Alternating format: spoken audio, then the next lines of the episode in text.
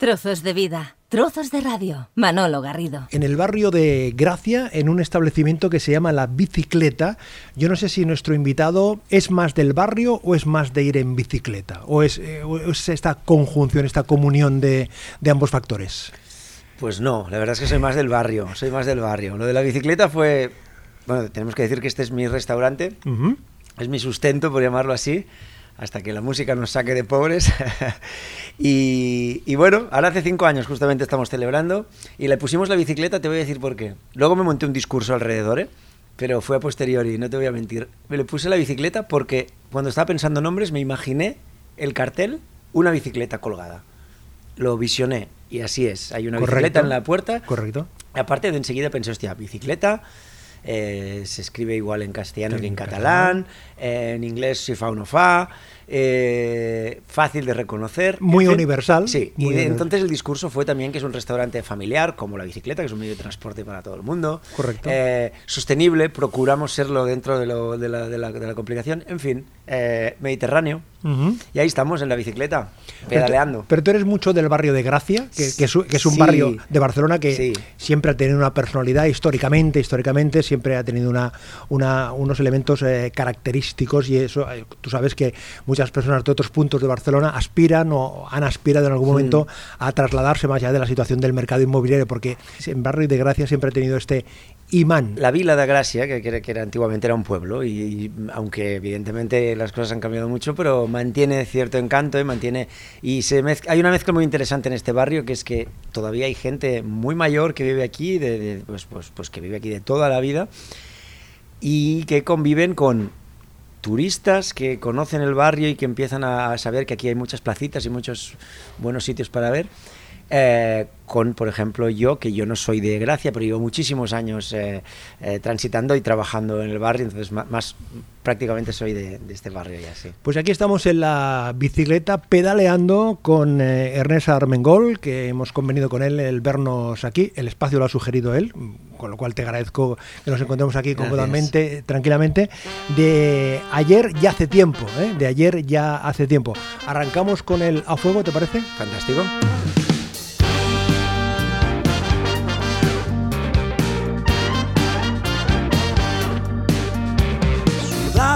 Paredes aquel verano, posiblemente el 83. Temblores y mareos por rozar tu mano, antes de no volverte a ver, marcados a fuego. Recuerdos que ayer viví, de ayer y hace tiempo, siguen viviendo en mí. Esta es una canción, Ernest, que viendo el vídeo y prestando atención a, la letra, hay una conjunción de, de elementos ahí de mm, nostalgia, amigos, familia, con esa mezcla de imágenes eh, de antes, imágenes reales. Sí, sí, todas, todas reales. La verdad es que sí, estoy muy, muy contento de- del vídeo, bueno, de la canción también, la verdad. Em, pero cuando pensé en hacer el videoclip, enseguida tuve claro, es una canción a fuego que habla de recuerdos marcados a fuego, es una canción muy clara, muy evocadora, eh, explica mm, recuerdos aleatorios que me, me vinieron a la mente en un momento dado. Muy futbolera, ¿eh? Muy También, futbolera, porque también, hablas ahí también. del Mundial, Sí, de la mano de sí, yo- Dios. sí, exacto, exacto. Yo soy muy futbolero y ahí puse mis, mis recuerdos del, del agosto, de, agosto del 86. Bueno, puse agosto por- para que me quedaba mejor la letra, ¿eh? seguramente fue en julio. Pero, pero sí, la mano de Dios y, también hay una frase que, que dice mm, domingo a las 5 tocaba ganar. Eso de si ganar o no, yo soy del Barça y eso en, en los, en los 80 no, no- no ganábamos mucho. Eh, pero recuerdo ir al campo con mi padre, de pequeñito ya. Sí, recuerdos, recuerdos de, recuerdos de mi vida. Y entonces en el, tuve muy claro que tengo la suerte de tener unos amigos todavía hoy con los que hace eh, 40 años exactamente que nos conocemos, con la mayoría, desde los 4 años que empezamos y tenemos todos 44, 45. eh, y todavía nos, todavía nos- nos vemos y conservamos la amistad. Y tenemos un- infinidad de recuerdos conjuntos. Y me pareció que era una buena idea también mezclar eh, un poquito o alzar esa bandera de la amistad que perdura en el tiempo y que fuese el hilo conductor de, de ese videoclip donde se ven imágenes de todos estos amigos de, de pequeñitos, de, de adolescentes, un poco sí, haciendo alguna travesura sí. por ahí. Adolescentes y, y- y luego todo transcurre en mi casa, todo muy natural, en mi casa donde yo vivo actualmente. Una reunión donde nos reunimos todos y yo los voy recibiendo uno en la puerta y vamos visionando vídeos antiguos, fotos, eh, eh, removiendo recuerdos y, y- y nada, la verdad es que fue, fue muy chulo. Donde aparece tu padre también. Ahí. Sí, mi padre y mi madre, sí, sí, aparece mi padre también, de, de- de, digamos, él más jovencito y aparece actualmente también, y mi madre también, también, la verdad que sí, muy, muy contento. Oye, Ernest, cuando, cuando estás creando este, este a fuego, ¿estás haciendo una, una creación también eh, visual? Es decir, cuando estás componiendo la canción, ya estás pensando qué elemento visual, porque claro, ahora como todo es eh, transmedia, en el sentido de que ya no pensamos solo en un, en un registro, Suficiente trabajo tengo con hacer música y, y- y con hacer letras tal cual que como para estar pensando después. Realmente a mí todo esto que has dicho transmedia, buah, me queda, me queda, me he quedado, me he un poquito anticuado y me cuesta mucho, la verdad, las nuevas tecnologías y estar al día y con constancia, que es lo que más cuesta de Instagrams y Facebooks, historias, eh, me cuesta. Pero, pero no, no, yo la verdad es que compuse la canción sí que visualizaba visual- visualizaba los recuerdos porque es, porque es muy evocadora y creo que más allá de que son míos mucha gente puede pensar puede, puede entender eh, de qué estoy hablando y hacerse los suyos. Después sí que una vez ya tuvimos el disco hecho me apeteció mucho hacer algunos apoyarlo de, de una forma visual también porque sí que es verdad que hoy en día pues mucha gente eh, digamos que consume más eh, eh, cosas que se ven, que, que se escuchan y entonces pues dijimos vamos a hacer, vamos a hacer un videoclip chulo. Recuerdos que ayer viví, aunque de ayer ya tiempo, siguen viviendo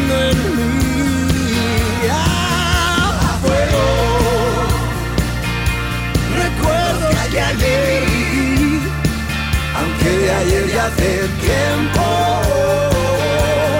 siguen viviendo en mí. leía Ernest que alguien te había definido como un funky man. Yo no sé si eh, es, es mucho decir por, porque tu vinculación o tu enamoramiento hacia el sonido negroide Sí, del sur, del cual. funky, ¿eso siempre, siempre ha estado contigo? Sí, me encanta, la verdad que sí. No sé si siempre, no sé si siempre pero, pero pues tengo, tengo una suerte muy grande de, de tener unos padres muy melómanos, ¿Ah, sí? muchísimo, y aparte son muy jóvenes, yo me llevo 21 años con ellos, entonces eh, recuerdo yo de, de esto lo explica la canción a fuego también, yo recuerdo perfectamente llegar a casa eh, con 10 años, mi padre 31, imagínate, y estar allí y preguntarme, ¿tienes deberes? Y yo, bueno, no, y él estaba con unos amigos en casa y yo eh, dedicarme a pinchar yo, a poner la música para ellos, para que ellos pasaran la tarde y yo la pasaba pinchando. Entonces, desde muy pequeño he tenido contacto con muchos estilos musicales y me, me gusta, me- realmente, realmente me gusta.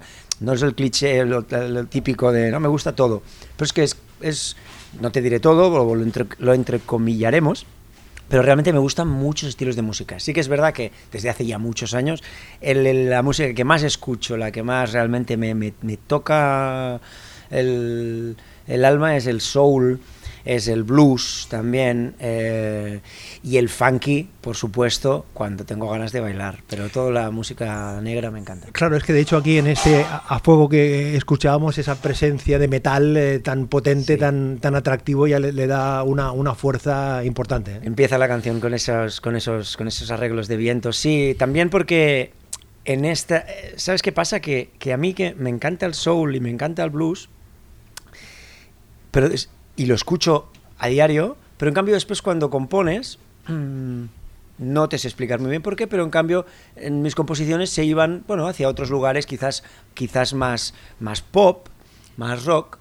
Y esta vez quise, por lo menos en la producción, me, me tuve la intencionalidad de darle ese sonido un poquito más característico del soul, pues por ejemplo con algunos órganos Hammond B3 ahí, eh, que Arecio Smith puso un Hammond B3 auténtico, ¿eh? nada de... De programa nada informático. Nada de programas informáticos y, y una sección de vientos eh, pequeñita pero, pero, pero que sonaba cañón. Pero sin embargo, eh, viendo las 11 historias que componen este eh, de ayer y hace tiempo, eh, me llamaba la atención que hay tres piezas que tienen un, un arranque muy tranquilo, muy de piano, en el fin del mundo, Sí. o Días de Gloria, o El Rey de las Disculpas, que luego van, van increciendo, Sí. sin que sea un cambio muy radical, Sí. pero tiene una entrada de esos 30, Sí. 30 y tantos eh, segundos que dices, ¿y esto de qué va? ¿no? Te digo como, como oyente, aquello Sí, que lo pinchas, sí, sí. estás viendo ahí en, en digital y ves que eh, lógicamente el gráfico cambia, Sí, sí, sí. pero dices, ¿y esto por dónde evoluciona? Y ves ese piano tranquilamente, tranquilamente, luego se introducen unos elementos. ¿Todo eso es de origen, Ernest? ¿O, o es eh, después cuando ya entras en la cocina? Por una parte sí que es verdad que eso luego me doy cuenta cuando cuando cuando al final digamos la- las, canciones com- componen un disco me doy cuenta de que, de que pues cada uno tiene sus recursos y su de alguna manera su, manera de, componer o de o ya no de componer sino de enseñar esas, esas canciones y sí que es verdad que a mí es una cosa que me gusta bastante hacer hacer introducciones por llamarlo así ¿eh? Eh, también también mola mucho ¿eh? entrar un tema saco pero bueno, en, en los discos es una eso de entrar poco a poco y después y después entrar entrar más más fuerte es una cosa que sí que me he dado cuenta posteriori de que sí, has dicho justamente estas tres que, que empiezan de una forma similar con un piano. También por eso, ¿eh? porque la sonoridad de los teclados eh, me, me- me gusta mucho, me, me lleva mucho a, a un soul eh, a soft, a un soul así dulce, aunque luego las canciones sí, sí que es verdad que cogen más, más tono. Con piezas eh, que son realmente, como decía, visuales, ¿no? Porque eh, mientras suena este Alvin eh, Suandu Tot, eh, precisamente que es un recorrido por, por una de las islas, por Menorca, a la que tú me contabas ahora, antes de empezar la, la conversación, le tienes un cierto cariño, aparte por la, por la relación eh, familiar, ¿no? Que tienes un, Sí. un cierto eh, predicamento emocional ahí. Total, tengo un vínculo absoluto realmente, realmente desde siempre. Yo soy eh, menorquín de sangre por parte de madre, digamos, de toda, la, toda mi familia materna es de ahí. Yo ya nací en Barcelona, pero, pero es, es que realmente lo siento. Cuando piso, cuando piso Menorca y esta canción es Ben Suandutot, que está escrita y cantada con todo el respeto y todo el cariño en, en menorquín. Con todo el acento, porque Sí, es que, vamos, Sí, lo procuro porque cuando estoy ahí yo tengo familia y cuando estoy allí con ellos hablo en menorquín, pero ya te digo. el tío todo- Manolo te, te da algo... Sí, el tío Manolo, el tío Manolo, el tío Manolo pobrete ya, ya no está con ya, nosotros, ya. pero pero pero sí, con ellos, con ellos hablaba siempre en menorquín. Y entonces pues eso, realmente es pisar y es lo que explica la canción también, ¿eh? Otra otra canción más del disco eh, evocadora que si cierras los ojos pues puedes puedes seguir el recorrido desde que llegas al puerto en barco a las 6 de la mañana, el mar está calmado y realmente mis sensaciones al llegar a Menorca es pisar la isla, respirar hondo, las pulsaciones bajan, te vas adecuando a los biorritmos de, de la isla y entonces es como, vale, ya estoy, ya estoy en mi sitio, así me siento en Menorca. Terra agraïda m'inspira cada passa que faig.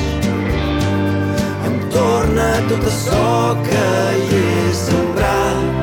Es vent bufa fort,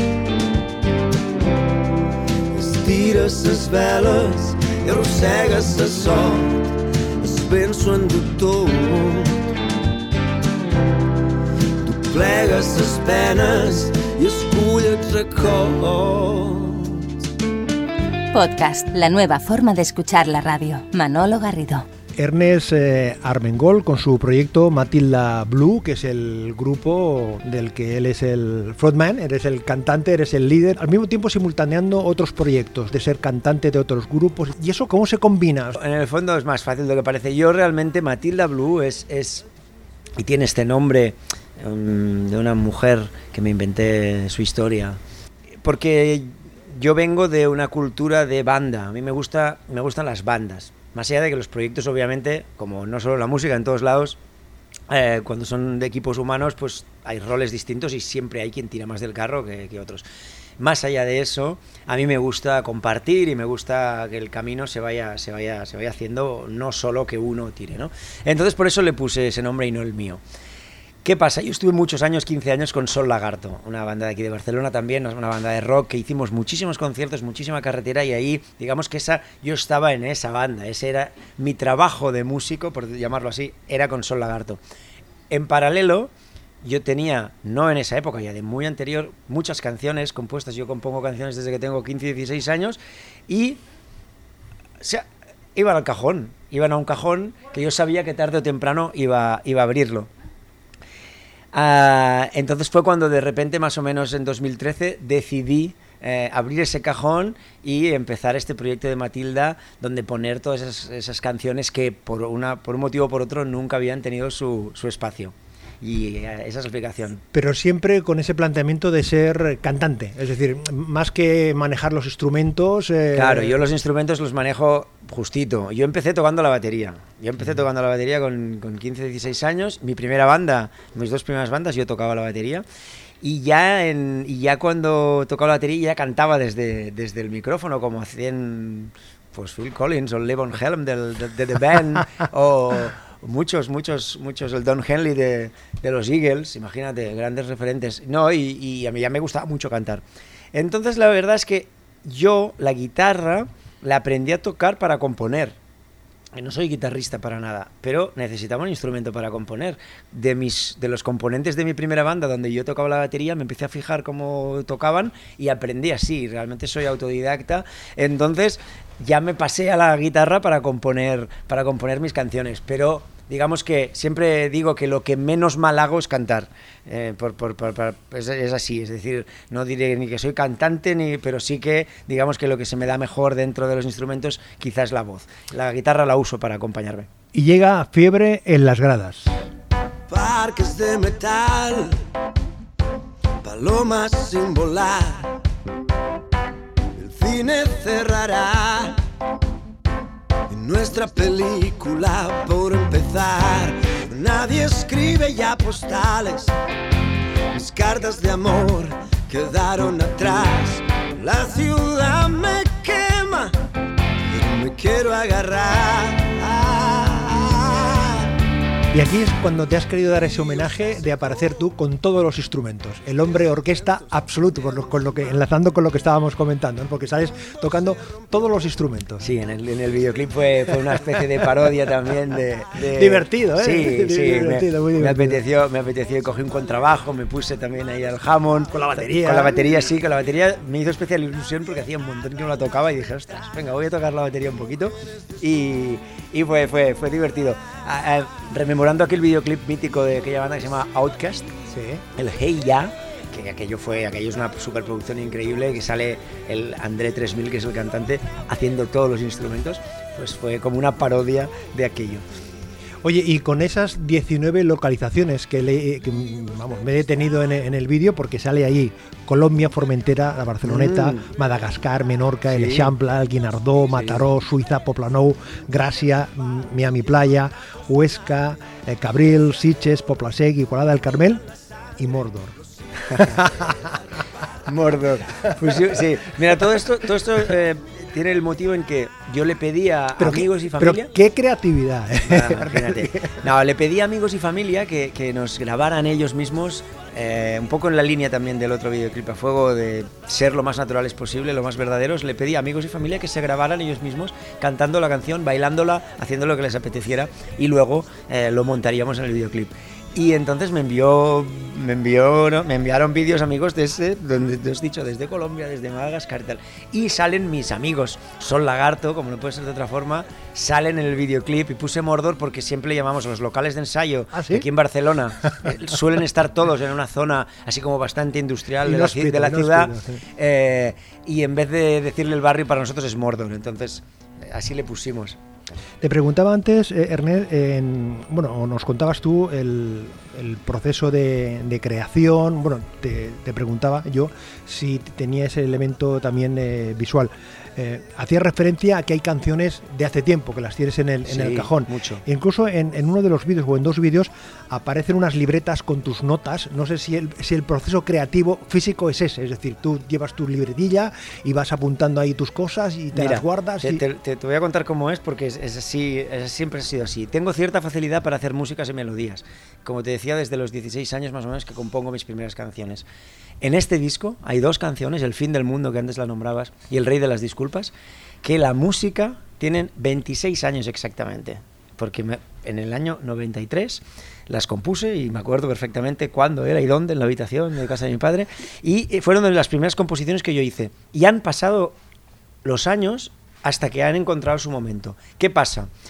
que yo hasta que no hasta que no entro en el estudio, hasta que no decido grabar un disco, no escribo las letras. A mí me gusta mucho escribir, pero eh, tengo que encontrar el momento y el objetivo. Entonces, sí que si yo hubiese escrito esta letra hace 25 años, evidentemente no hubiese podido entrar en este disco probablemente, porque no tenía lo mismo que contar hace 25 años. Entonces, las músicas las voy guardando y cuando decido escribirlas, las escribo todas de golpe, entre comillas.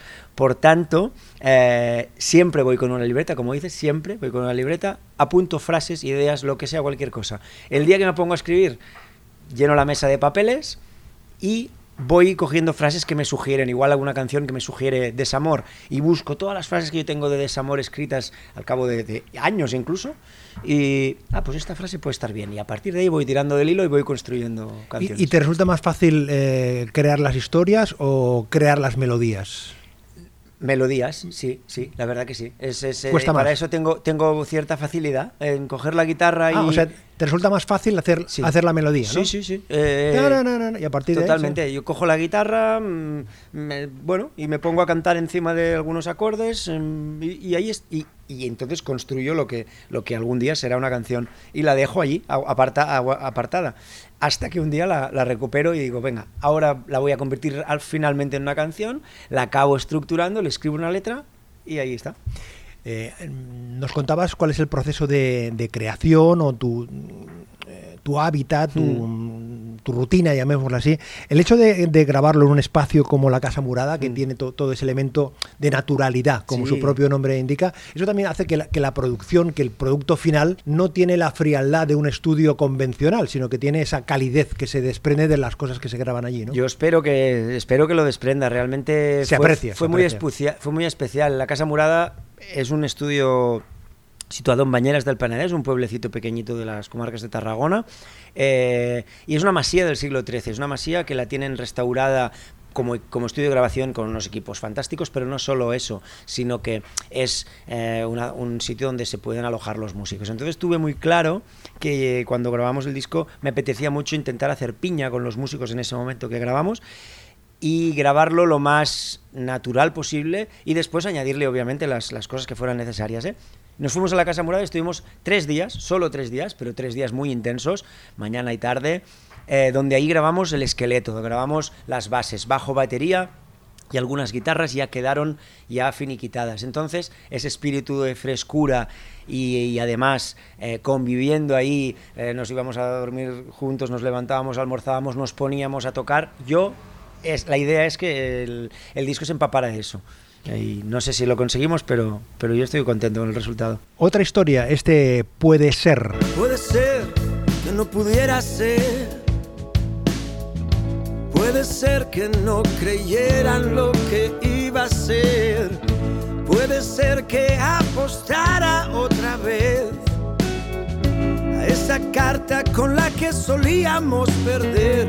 Me pregunto cada día si la suerte es quien debo dar las gracias por este amanecer.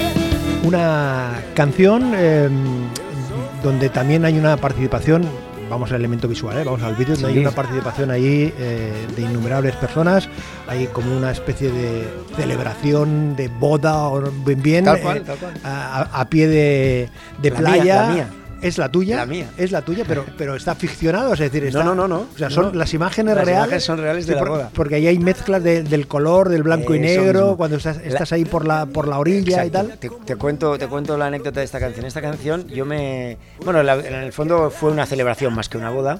Con mi pareja eh, la tuvimos en, en el 2016. Y la canción esta la compuse, la letra, la escribí la noche antes de, la boda. Caramba. Para, hablando de lo que yo imaginaba que iba a ser esa boda y, también de la relación que yo tenía con, con Tati, con mi, con mi pareja. Es decir, que te regalaste como, como, regalo de boda. Pero era, era para cantársela a ella en la boda porque ese día tocamos los Sol Lagarto, tocamos los Matilda, tocamos todo el mundo y se la quería cantar y no se la canté. Llegué a componerla y me quedé satisfecho con componerla. Y no se la canté. Al cabo de un tiempo se la regalé para un cumpleaños y acabé introduciéndola en el, en el, en el incluyendo la disculpa en el, en el disco. Cuando grabemos, grabamos el videoclip fue muy claro también. Volvimos ella y yo al sitio donde nos habíamos casado, con todo el lugar vacío, una- un chiringuito de playa en Pineda de Mar, en el Maresma, y fuimos allí a recordar el día de nuestra boda. Entonces la boda, eh, el videoclip, disculpa, eh, tiene imágenes de la, de la boda reales con nosotros recordando ese día. Y básicamente así, así es el vídeo. hoy las sonrisas brindan a nuestro pasar. Pies descalzos se dejan llevar el sol